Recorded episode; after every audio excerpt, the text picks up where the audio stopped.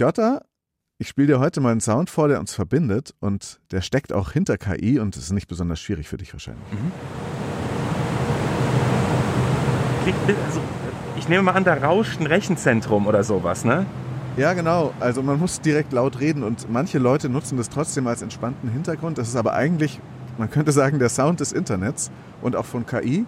Den habe ich vor zehn Jahren mhm. in einem Bunker-Rechenzentrum in Felsen von Gibraltar aufgenommen. Da gab es noch nicht so viel KI, aber viel heiße Luft gab es trotzdem, wie, wie bei KI. KI verstehen. Der Deutschlandfunk-Podcast über künstliche Intelligenz im Alltag. Danke, dass du das jetzt mal ausgemacht hast. Äh, so klingt's also, wenn Server arbeiten, ja, wenn, wenn gerechnet wird, viel heiße Luft. Und um genau diese Arbeit geht's bei uns und um die Energie, die da drin steckt, bei KI Verstehen diese Woche. Denn wir widmen uns der Frage, verhagelt uns KI die Klimabilanz? Und was können Anbieter und Nutzer tun? Mein Name ist Piotr Heller. Moritz Metz. Hallo. Die Frage liegt nah bei dem Lärm. Ne? Du hast die recherchiert und bist eh so ein Freak, was so die physische Seite des Internets und, und Technik angeht. Sonst hättest du ja nicht dieses Rechenzentrum da besucht, oder? Ja, genau. Ist eine andere Geschichte, aber ähm, das war besonders beeindruckend in einem Bunker. Aber klingen tun trotzdem die Rechenzentren alle gleich. Ja, aber bleiben wir doch mal kurz bei den Rechenzentren, bevor wir praktisch jetzt herausfinden, was eine Chat-GPT-Anfrage an Energie kostet. Was sind es denn für Orte? Es gibt ja den Spruch, die Cloud ist nur der Computer von jemand anderem. Und das mhm. sind aber nicht so Computer, wie sie unterm Schreibtisch stehen im Büro oder so, sondern das sind riesige Rechenzentren, Fußballfelder groß, mehrgeschossig, innen Hochsicherheitsbereiche, sehr ungastlich und laut wie so eine Motorsäge, wenn man es umrechnet. Und die haben halt Zehntausende von super optimierte Server in solchen Schränken drin. Racks heißen diese Schränke und die Rechenzentren werden normalerweise nach Standortfaktoren gebaut, wie ob Glasfaserkabel im Boden vergraben sind, ob es eine flotte Anbindung an einen Internetknoten gibt. Auch Starkstrom muss natürlich anliegen. Da sprechen wir heute noch mehr darüber zu bezahlbaren Preisen. Dann ist aber auch die Verfügbarkeit von Wasser wichtig mhm. zur Kühlung der Server. Auch das Umgebungsklima spielt eine Rolle und natürlich Rechtssicherheit, Fachkräfte und so weiter. Und es gibt halt immer mehr Rechenzentren auf der Welt. Dieser ganze Markt boomt und gerade wegen der künstlichen Intelligenz. Und, und jetzt mal so ganz konkret für Deutschland, sehe ich hier auch äh, überall Rechenzentren aufpoppen? Ja, das ist zwar kein besonders beliebter Standort, es wird aber weiter gebaut, aber nicht im selben Tempo. Also Deutschland hatte früher ungefähr dreieinhalb Prozent der Server weltweit, jetzt sind es nur noch ungefähr drei Prozent. Und mhm. die wichtigsten Standorte sind Hessen, wo du bist, und mhm. Berlin, wo ich bin, äh, auf Platz zwei als wichtiger Standort. Frankfurt natürlich der größte Internetknoten der Welt. Der D-Kicks, genau, der ist hier um die Ecke bei mir, ja. Deswegen hören wir uns jetzt hier auch gerade so gut. Wir werden auch verbunden über diese rauschenden, lauten Räume. Südlich von Berlin, da wird gerade neu gebaut an der Autobahn im Brandenburg Park Genshagen und da entstehen gerade sieben riesige Rechenzentren und das illustriert vielleicht, was da für Geld im Spiel ist. Die kosten 10 Milliarden Euro oder noch mehr. Amazon investiert woanders in den USA 35 Milliarden US-Dollar in Virginia, in einen sehr wichtigen Standort von ihnen und man kann auch sagen, Google, Facebook, Microsoft, Oracle und Amazon Web Services, auch Apple, die betreiben ungefähr die Hälfte der Server der ganzen Welt und überbieten sich die ganze Zeit mit Superlativen. Ne? Es gibt diese riesigen Hyperscale-Rechenzentren. Manchmal spricht man heute schon von Exascale Supercomputern. Mhm. Und von diesen Hyperscale-Rechenzentren gibt es weltweit ungefähr 1000. Vor fünf mhm. Jahren war das nur die Hälfte. Und das eben auch wegen künstlicher Intelligenz. Da wird wegen dieses ganzen Hypes um generative KI extrem viel investiert, Geld reingesteckt. Der weltweite KI-Markt wird gerade auf 140 Milliarden Dollar geschätzt im Jahr und 2030 sollen es aber schon zwei Billionen Dollar sein. Und die große Währung dabei ist einfach die Rechenleistung, die Computational Power für das Training dieser KI-Modelle und auch für deren Betrieb.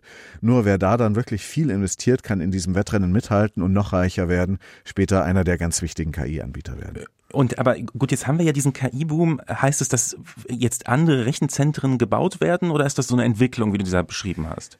Also KI-Rechenzentren sehen ein bisschen anders aus. Die sind eher wie so Hochleistungsmotoren, die immer auf Vollgas laufen, wegen dieses Wettrennens, was da gerade stattfindet überspitzt gesagt kann man sagen, früher kam halt mal eine Mail in so einem Rechenzentrum an und die Server liefen sonst ein bisschen im Leerlauf oder jemand hat mal die Webseite abgefragt oder ein bisschen Daten in der Cloud abgelegt. Ja. Also übertrieben gesagt. Aber das läuft einfach jetzt viel mehr unter Hochlast und das sieht man auch so an so Zahlen. Also so ein Serverschrank normalerweise, in dem die Server drin stecken, der ist ausgerüstet für vielleicht so 10 bis 15 Kilowatt Energieverbrauch.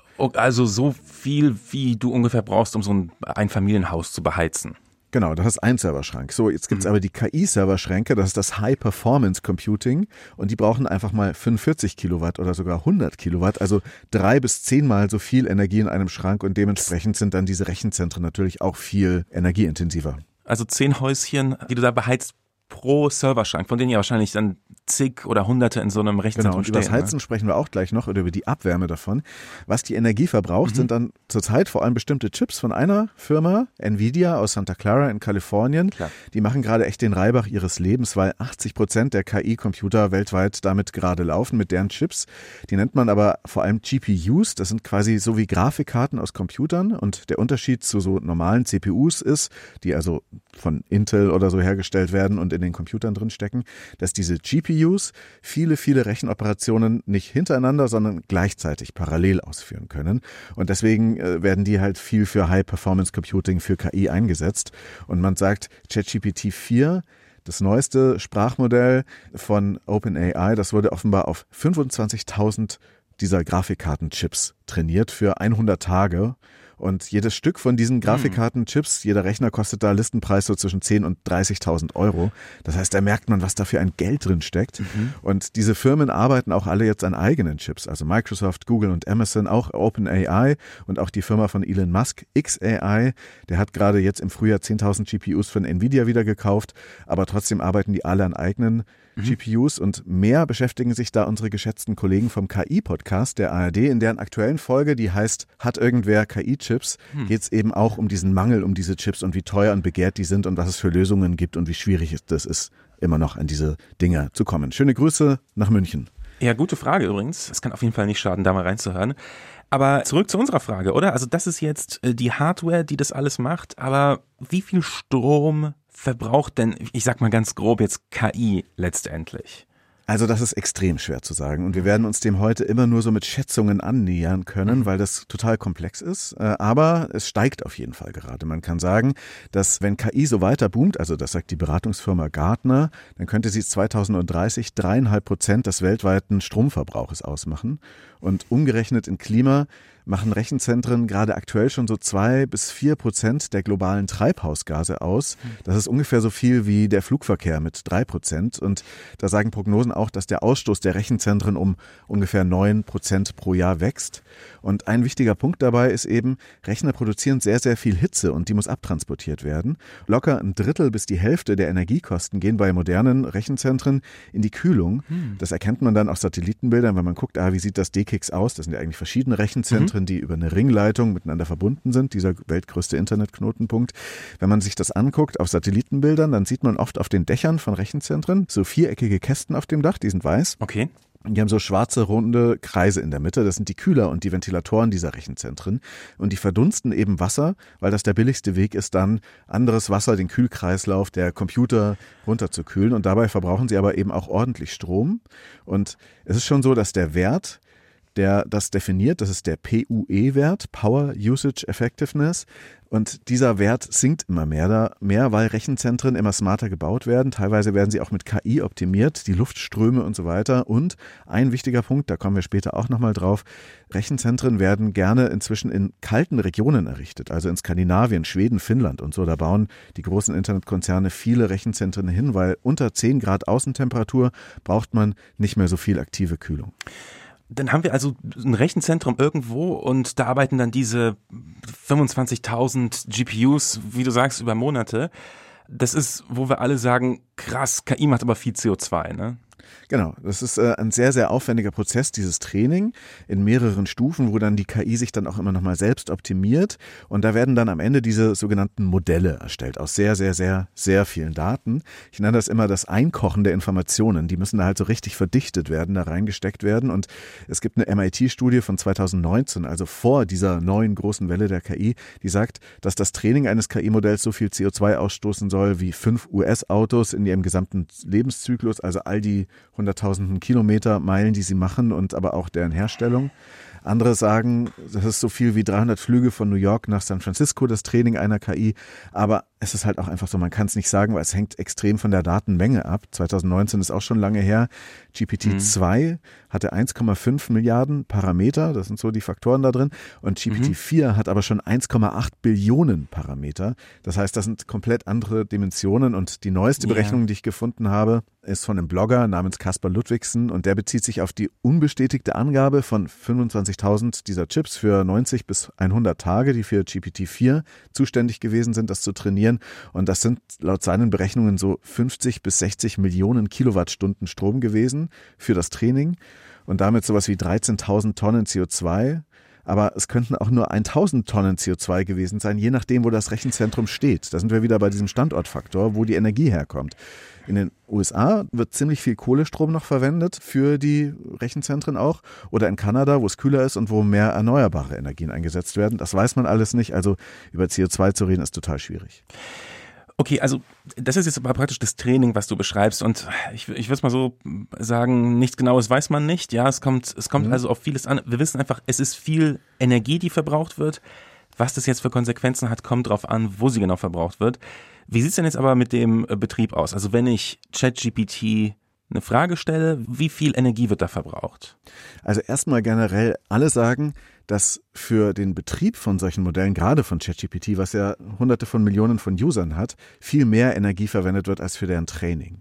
Und der Faktor, von dem viele sprechen, ist dann so sieben, acht, neun, zehnmal so viel Energie wie im Training, steckt dann aber im Betrieb drin, jetzt bei so ChatGPT 4 zum Beispiel. Also da macht es aber die Masse, ne? weil so viele Menschen das benutzen, ist dieser Energieverbrauch dann so hoch, der Nutzung letztendlich. Genau. Ähm, okay. Das liegt dann einfach daran, wie viele Menschen nutzen das. Und mhm. es gibt eine Zahl, die aber auch eher so eine Schätzung ist, OpenAI die Betreiber von ChatGPT, die geben angeblich jeden Tag bis zu 700.000 US-Dollar für den Betrieb der Infrastruktur aus oder auch noch mehr, weil ChatGPT 4 jetzt vielleicht noch mal mehr kostet. Die haben, wie gesagt, im Winter die 100 Millionen User-Marke geknackt und im Sommer ist es wieder ein bisschen abgeflaut, vielleicht weil Schülerinnen und Schüler nicht mehr ihre Hausaufgaben damit machen, weil sie Ferien hatten oder so. Jedenfalls hat auch Sam Altman, der Chef von dieser mhm. Firma, getwittert im Dezember, dass deren Computingkosten tränentreibend und zum Heulen seien. Mhm. Und es gibt wieder andere Berechnungen, die sagen, also das ist wie eine Kleinstadt mit 33.000 US-Haushalten, eine Gigawattstunde pro Tag, was da mhm. bei ChatGPT rüber verwendet, verbrannt wird. Und man muss aber auch wissen, ChatGPT steckt auch unter dem Namen Bing Chat in dieser äh, Suchmaschine von Microsoft oder Copilot. Das ist jetzt ein neues Tool, was in dem neuen Update von Windows 11 ganz tief im Betriebssystem verankert ist und das werden dann auch viele Millionen von Menschen benutzen, ganz eng. Und das ist ChatGPT 4, was also mit mehr Daten arbeitet als ChatGPT 3 und insofern auch nochmal aufwendiger ist und dann von extrem vielen Menschen benutzt wird. Das sieht man dann auch daran, dass Microsoft für den Copilot durchaus auch Geld verlangt. Und übrigens angeblich auch Geld verliert damit, äh, was ich gelesen habe. Also obwohl man dafür viel zahlen muss, verlieren sie trotzdem, weil die Kosten dahinter so groß sind. Ja. Aber ja, kann ich mir gut vorstellen, es ist halt alles eine Wette in die Zukunft jetzt auch, ne? wo die viel investieren und gucken, dass sie dann am Ende die Sieger sind dieses Marktes. Und wie komme ich denn jetzt äh, von diesen Gesamtzahlen auf den Energieverbrauch einer Abfrage? Weil also wenn ich wüsste, wie viele Abfragen es gibt, wie viele Chat-GPTs, Chats es gibt, könnte ich einfach das teilen, aber das kann ich ja wahrscheinlich nicht. Ne? Die Information gibt es nicht. Nee, diese Information gibt es natürlich nicht. Man, es gibt ganz viele Diskussionen darüber, wie man das berechnet. Und das äh, habe ich mhm. jetzt auch mal ganz naiv versucht. Das ist auch total Peak KI-Podcaster. Ich finde, das ist so ein bisschen Mai 2023, also wir haben ja jetzt schon äh, mhm. Oktober. Oh, das ist ja schon ewig ich her. Ich habe dann eine Anfrage gestellt an ChatGPT und gefragt, wie viel Energie oh, kostet je. das denn? Also ich habe ChatGPT 4 gefragt, konkret die Datenanalyse-Version mhm. davon. Mhm. Und dann hat mich das zurückgefragt, ja, um welche Anfrage geht's denn eigentlich? Und das war dann schon ganz interessant. Ich habe dann gesagt, die Anfrage lautet, wenn ich eine Anfrage stelle an ChatGPT, wie viel Energie kostet das? Und mhm. diese Frage ist auch relevant, weil ChatGPT in Token rechnet. Das heißt, das ist alles in Wortteile aufgesplittet, so ähnlich wie Silben, aber nochmal ein bisschen anders, weil diese mhm. Sprachmodelle sind ja enorm riesige statistische Wahrscheinlichkeitsberechnungen. Die sind ja nicht wirklich intelligent, muss man immer wieder sagen. Die berechnen einfach mhm. nur, welches Token als nächstes kommen dürfte und wir denken dann, das fühlt sich menschlich an, was da berechnet wird. Und Pi mal Daumen sind so ein Token, vier Buchstaben, 100 Token sind so 75 Wörter. Das unterscheidet sich aber auch dann von Sprache zu Sprache. Ja. Ähm, das kann man auch richtig auf der Seite von OpenAI ausprobieren für das Modell ChatGPT 3. Wenn ich da zum Beispiel schreibe Hallo Piotr, ja. dann sind das fünf Token, also Hall, O, P, Und dann denkt er sich schon, ah, wenn der sagt Hallo, dann muss da wahrscheinlich J noch dazukommen, wobei das R dann hinten nochmal ein eigenes Token ist. Okay. Am Ende sind es also elf Buchstaben, fünf Token und so kann dann das Sprachmodell immer wieder durchrechnen, was kommt denn da als nächstes, weil jeder von diesen Token hat dann so eine eigene Nummer. Also zum Beispiel das R ist die Nummer 81 und das O ist die Nummer 78 und J ist die Nummer 5151. Gut, jetzt müsstest du praktisch wissen, wie viel Energie das Ding pro Token benötigt, ne? Genau, und das hat ChatGPT mir dann auch ausgegeben. Das hat gesagt, OpenAI hat in der Vergangenheit einige Analysen veröffentlicht, mhm. die den Energieverbrauch ihrer Modelle betrachten und das seien dann 10 Milliwattstunden pro Token bei ChatGPT 3.5. Okay. Ich habe dann aber später nochmal nachgefragt, was ist denn da deine Quelle? Und da hat es dann gesagt, ich muss klarstellen, dass diese Angabe nur ein hypothetisches Beispiel sei in diesem Dialog und es entschuldige sich für jegliche Verwirrung, die das verursacht haben könnte. Ist ja klar. Wir wissen ja, wie es funktioniert, haben wir ja, ja gerade ja. auch drüber gesprochen. Und trotzdem bin ich dann mal mit ChatGPT äh, diese 28 Token-Anfrage durchgegangen. Wenn ich eine Anfrage stelle an ChatGPT, wie viel Energie kostet das? Und dann hat er mir ausgerechnet, das braucht dann am Ende 110 Milliwattstunden, diese Anfrage zu stellen. Also ungefähr 0,11 Wattstunden. Oh. Hilft jetzt nicht so wahnsinnig viel. Und das ist dann eigentlich nur die Frage, die ich ChatGPT gestellt habe. Mhm. Wenn er dann antwortet, wird das natürlich wieder mehr. Mhm. In diesem Chatverlauf, den wir dann da so hatten, kamen wir so auf 1233 Token, habe ich dann mal nachgezählt. Und das sind dann nach dieser ersten Annahme, wenn man die mal weiterrechnet, 12 Wattstunden. Und da kann so eine LED-Glühbirne in deinem Zimmer zwei Stunden lang davon brennen. Mhm. Und das sind bei einem Strompreis von 33 Cent pro Kilowattstunde hierzulande vielleicht so 0,004 Cent. Mhm. Aber dann muss man wieder dazu sagen, dieses ChatGPT 3.5 Turbo gilt als besonders effizient. Und wenn man sich jetzt anguckt, was Geschäftskunden bei OpenAI bezahlen müssen für einen Einsatz pro Token dieses Modells ja. im Vergleich zu dem neuesten Modell, ChatGPT 4, dann ist das bei ChatGPT 4 ungefähr 30 mal mehr, was man dafür bezahlen muss. Das liegt sicher nicht nur daran, dass es ein aufwendigeres Modell ist mit mehr Daten, sondern die müssen wahrscheinlich noch das Training davon finanzieren. Mhm. Naja, wenn wir aber dann diesen Stromverbrauch auch mal 30 nehmen, dann bist du bei 360 Wattstunden für einen kleinen Plausch mit ChatGPT 4. Das heißt, davon könnte die Birne dann schon 60 Stunden lang durchbrennen. Oder ein Elektroauto könnte mit dieser Energie 2,4 Kilometer mal in den Block fahren. Also das ist dann schon okay deutlich mehr, aber natürlich alles auch nur eine grobe Schätzung, die aber zeigt, dass die Dimensionen durchaus groß sind. Eine grobe Schätzung, die auf dieser Hypothese basiert, die sich ChatGPT teilweise ausgedacht hat. aber du hast ja gesagt, dass das Training dann aber an sich schon mehr Energie verbraucht als die einzelne Abfrage. Also die einzelne Abfrage, da macht es die Summe natürlich. Aber ich habe mich gefragt, die Dinger sind ja jetzt fertig trainiert, diese ganzen Sprachmodelle, die ich benutzen kann. Also da wurde schon viel Energie investiert. Sollte das nicht gerade ein Ansporn für mich sein, die zu benutzen, damit es sich letztendlich gelohnt hat, diese Energie zu verbrauchen fürs Training? Verstehst du, was ich meine? Ja, das ist fast schon eine moralische Frage. Ne? Da könnte man sich dann fragen, macht es denn Sinn, was ich dann da ChatGPT frage? Muss ich jetzt gerade hier nur so ein Selfie korrigieren oder muss ich da jetzt hier Schokokeks-Rezepte rausfinden, äh, die ich aber auch im Kochbuch nachschlagen könnte. Und ich finde, unter dem Aspekt kann man das halt so betrachten. Okay, also äh, Kosten-Nutzen. Kosten-Nutzen und es ist auch so, dass Google noch wahrscheinlich energiesparender ist, als ChatGPT zu fragen. Es gibt auch mhm. Schätzungen, die das bekräftigen, die sagen, Google verbraucht nur ein Viertel dessen, was man halt verbraucht hätte, wenn man das mit ChatGPT gefragt hätte. Und trotzdem ist es aber auch so, dass Google natürlich auch schon viel KI auch in seiner Suche drin hat und das natürlich auch massiv ausbauen. Genau, und ich kann mit Google aber nicht plaudern. Ne? Also wenn ich einen Plausch halten will, äh, kann ich schlecht Google fragen. Aber haben die Firmen das eigentlich auf dem Schirm, diesen Energieverbrauch? Was tun die da? Also die sagen natürlich alle, ja, wir werden alle ganz bald klimaneutral. Google sagt, sie seien es schon äh, wegen Kompensationsmaßnahmen und wollen 2030 auch wirklich nur noch mit erneuerbaren Energien arbeiten. Microsoft will CO2 speichern und äh, alle möglichen Tricks einsetzen und CO2 negativ werden. Aber die suchen auch nach Fachleuten für Mini-Atomkraftwerke, die sie dann neben ihre KI-Rechenzentren ähm, bauen wollen. Das ist Echt? schon ziemlich krass. Ja, das gilt ja in manchen Ländern auch als grüner Strom, wenn man das mit Atom macht. CO2-neutral ist er allemal. Ne? Ja, das schon, aber die Nachhaltigkeit, äh, wie viele Millionen Jahre das dann da noch in der Erde liegt oder was auch immer ja, mit den gut, Brennstäben passiert. Also, äh, Detailfragen sind das, das sind Detailfragen, ja. ja, ja, absolut. Und Amazon äh, wollen auch langfristig kein CO2 erzeugen, aber die hatten früher laut einer Greenpeace-Studie am meisten Kohlestrom in ihren Rechenzentren und die stecken ja mit ihrer Serverinfrastruktur hinter ganz vielen anderen Firmen, weil man sich mhm. das dann sozusagen bei denen mieten kann. Und die große Frage ist das, was die Firmen da machen, alles ehrgeizig genug und wer setzt das dann im Zweifel durch? Apropos ehrgeizig, ähm, es gibt ein ganz interessantes EU-gefördertes Forschungsprojekt, da geht es um Rechenzentren im All. Wir sourcen die aus in den Orbit, da haben sie genug Kühlmöglichkeiten und genug Solarstrom und die beamen dann nur noch die Rechenergebnisse runter. auch krass. Das wird auch eine Lösung. Oder? Es gibt auch, glaube ich, Forschung an Rechenzentren unter Wasser, weil da halt dann auch immer schön gekühlt mhm. ist. Und da kommen wir zu einem eigentlich. wichtigen Thema, was auch total wichtig ist und worüber die Firmen ein bisschen seltener sprechen. Das ist nämlich Wasser. Also Wasser um für die Kühlung, was dann da verdunstet auf den Dächern. Ne? Ja, genau. Und das ist halt meistens, weil Schmutzwasser dafür sich nicht eignet, weil das dann die Leitungen verstopft oder verkalkt. Äh, meistens Trinkwasser. Und mhm. das ist immens viel Wasser. Also so ein Plausch mit ChatGPT, so zwei Dutzend Fragen, verbraucht angeblich auch echt einen halben Liter Wasser. Den könnte man jetzt hier währenddessen auch trinken, ja, genau. Gut, aber Prost. verbraucht, also das, das wird dann verdunstet praktisch, dieses Wasser, um diese Rechenleistung bereitstellen zu können. Genau. Und das Training von ChatGPT soll dreieinhalb Millionen Liter Wasser verbraucht haben. Das sind alles krasse Dimensionen. Jetzt wollte östlich von Berlin Google ein Rechenzentrum bauen, durften sie dann aber nicht, weil der Wasserverband dort in der Gegend dagegen war. Das hätte eine Milliarde 300 Millionen Liter verbraucht im Jahr, dieses Rechenzentrum. Nebendran ist aber schon das Tesla-Werk, was ungefähr auch so viel Wasser verbraucht, ungefähr wie eine Stadt mit 40.000 Einwohnern. Und in den Niederlanden gab es auch richtig Aufstände, Proteste von Landwirten, die sagen, hey, da wird uns das Wasser abgesaugt von diesen Rechenzentren. Und auch in Chile, in Uruguay und in Spanien und in vielen anderen Orten gibt es da zunehmend Konflikte über die Wassernutzung Nutzung von Rechenzentren, weil das immens viel ist.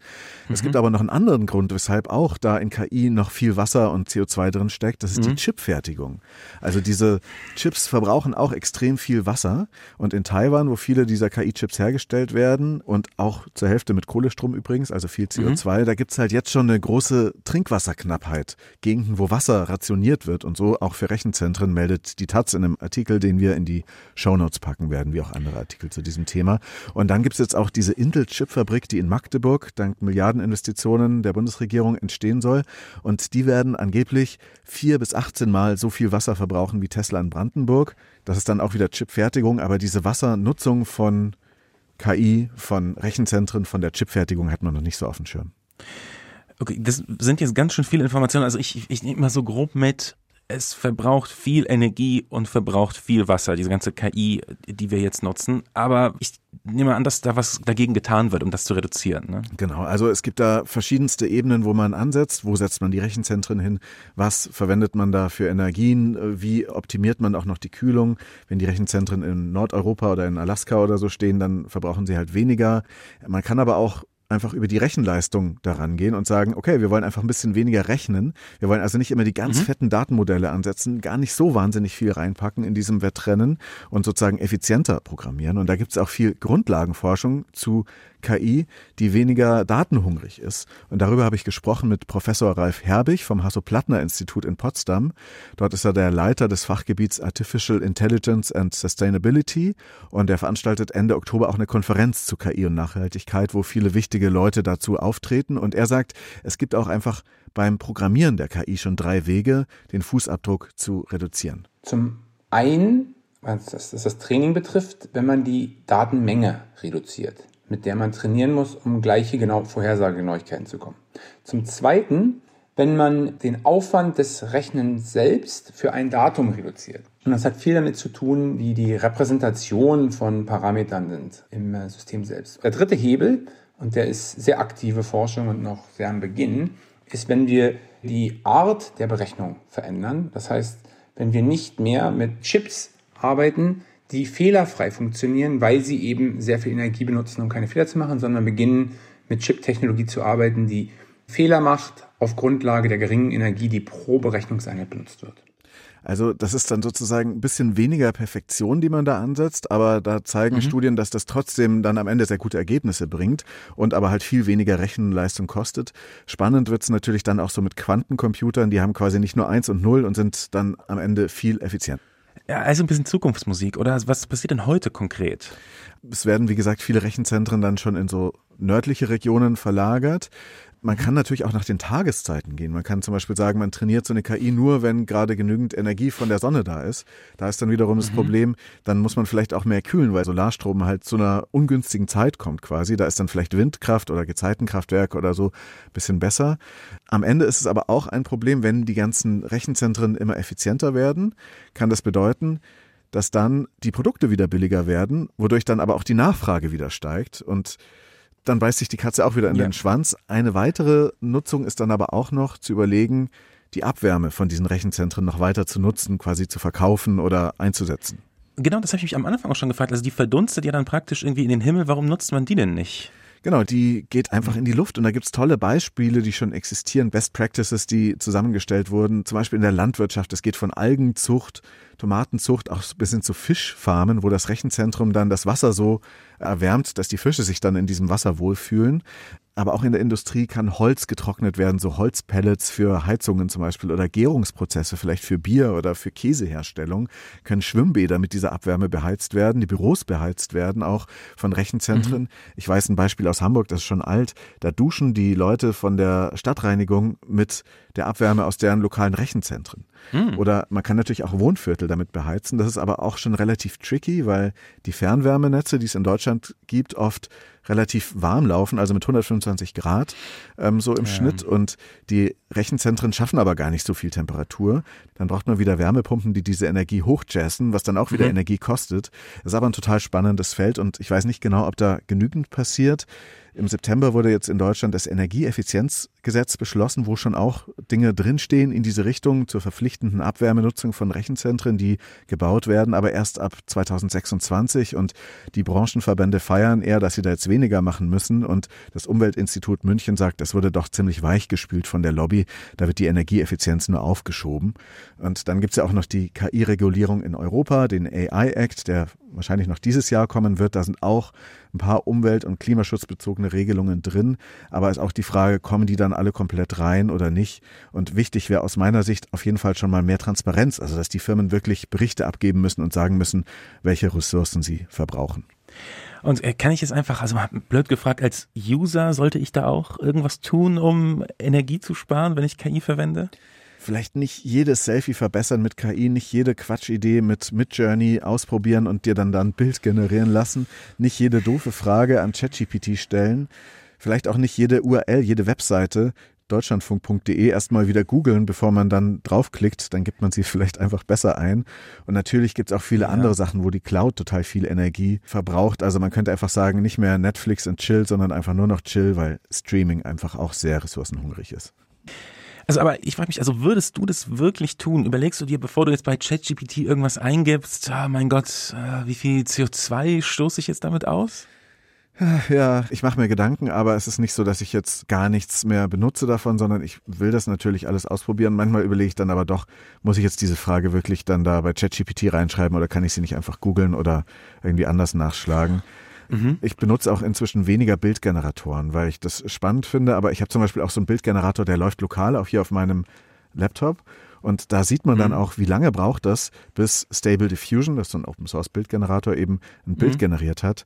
Eine Minute teilweise. Und da merkt man auch wieder, okay, da kommt der Rechner richtig ins Lüften und äh, ins ja. Schwitzen. Das mache ich alles ein bisschen weniger, einfach nur so zum Quatsch. Aber diese Rumspielphase ist vielleicht schon auch wichtig. Ich finde das ganz interessant, was du sagst, weil ähm, diese Energiekosten oder meinetwegen der Klimaschaden, der, wenn man so sagen will, der durch die KI, die wir so benutzen, entsteht, der ist ja unsichtbar für uns. Ne? Also ich, ich sage dir ganz ehrlich, ich mache mir keine Gedanken darüber, wenn ich jetzt so eine Chat-GPT-Anfrage stelle. Und wenn du es aber mal bei dir laufen lässt, dann, also unsichtbar meine ich, das passiert nicht bei mir auf dem Rechner, das passiert, wie du schon sagtest, irgendwo in der Serverfarm, mit der ich nichts zu tun habe. Und ich glaube, wenn man diese Kosten sichtbar macht oder, oder fühlbar, so wie du sagst, ja, dein Rechner läuft heiß, dann könnte man schon eher überlegen, oh, oh, oh, was ist das jetzt wirklich nötig, was ich hier frage? Ja, also das macht's greifbar. Es gibt da auch ein paar Tools, wo man seine Daten eingeben kann. Ich bin jetzt gerade auf digitalcarbonfootprint.eu, das packen wir auch in die Show Notes und da kann man halt so reinziehen, okay, mhm. ich habe ein Tablet und das Tablet, dann sagt er mir, okay, das macht einen Fußabdruck von 51 Kilo CO2 pro Jahr. Ähm, mhm weiß nicht genau, welche Daten dann dahinter stecken. Ist das dann auch die Produktion des Gerätes? Und auf jeden Fall stehen aber die Quellen dabei. Also man kann sich das schon ein bisschen mehr vergegenwärtigen. Aber es ist halt einfach, wie wir heute schon gesagt haben, extrem komplex und hängt von sehr, sehr vielen Faktoren ab. Und allein schon, dass die Firmen da nicht so transparent sind, ist ein großes Problem.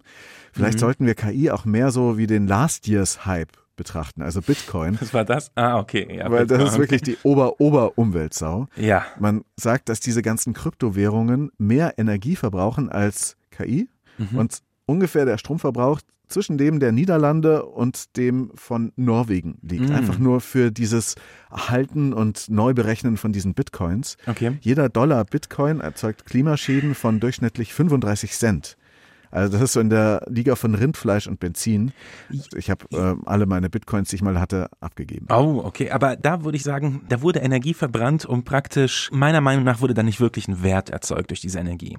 Aber durch KI wird ja schon gewisser Wert geschaffen. Ne? Also wir, wir wollen ja diese Tools haben. Deswegen ist das meiner Meinung nach im Ende eine Kosten-Nutzen-Rechnung. Ja? Also wie viel Energie will ich investieren, um mit diesem Ding zu chatten? Wie viel Energie will ich investieren, um so ein Bild zu generieren? Und übrigens, wenn ich jetzt mir ein Bild von einer KI verbessern lasse, kann das im Endeffekt ja vielleicht sogar weniger Energie verbrauchen, als wenn ich mich da mit Photoshop eine Stunde an meinen Rechner setze und versuche, das da irgendwie mir zurechtzufriemeln selbst. Ne? Also ich finde, diese Gedanken muss man sich trotzdem machen, bevor man sagt, ja gut, KI verbraucht so und so viel Energie. Also wenn du dann äh, die Nudeln, die du dafür essen musstest, um da eine Stunde an Photoshop rumzubasteln, mit reinrechnest, vielleicht. genau, zum Beispiel. Oder was Leberkäse, dann ist es wieder teurer. Aber naja gut, also ich persönlich sehe jedenfalls nicht so sehr den Grund, auf KI zu verzichten, weil sie uns eben viel bringt, ja, weil sie uns eben tolle Tools bringt. Ich meine, wir reden ja die ganze Zeit über so Chat-Systeme, aber wenn du Diagnoseprogramme dir anguckst, die irgendwo in einem Krankenhaus laufen oder sowas, Maschinen, die Ärzten unter die Arme greifen, also da sehe ich wirklich den großen Nutzen. Und außerdem was auch toll ist an KI, ohne KI gäbe es ja unseren Podcast nicht, ne? Und das wäre auch schade, oder? Das ist das beste Argument von all denen, die du genannt hast. okay, gut. Und den Podcast gäbe es auch nicht, wenn wir keine Hörer hätten. Und wir fragen uns, was ihr noch für Fragen, Vorschläge, Ideen habt an uns. Gerne per E-Mail an kiverstehen.deutschlandfunk.de oder per Signal oder WhatsApp als Sprachnachricht an 0152 59 52 9753. Nächste Woche spreche ich übrigens mit Karina und sie hat eine Hörerin von uns getroffen, die eine Art soziale oder emotionale Verbindung zu einer KI pflegt. Also kurz gesagt, KI als bester Freund, Fragezeichen. Was das dann wieder an CO2 kostet. Ja, also die Frage musste man sich bei Freunden meistens nicht stellen bisher, ne?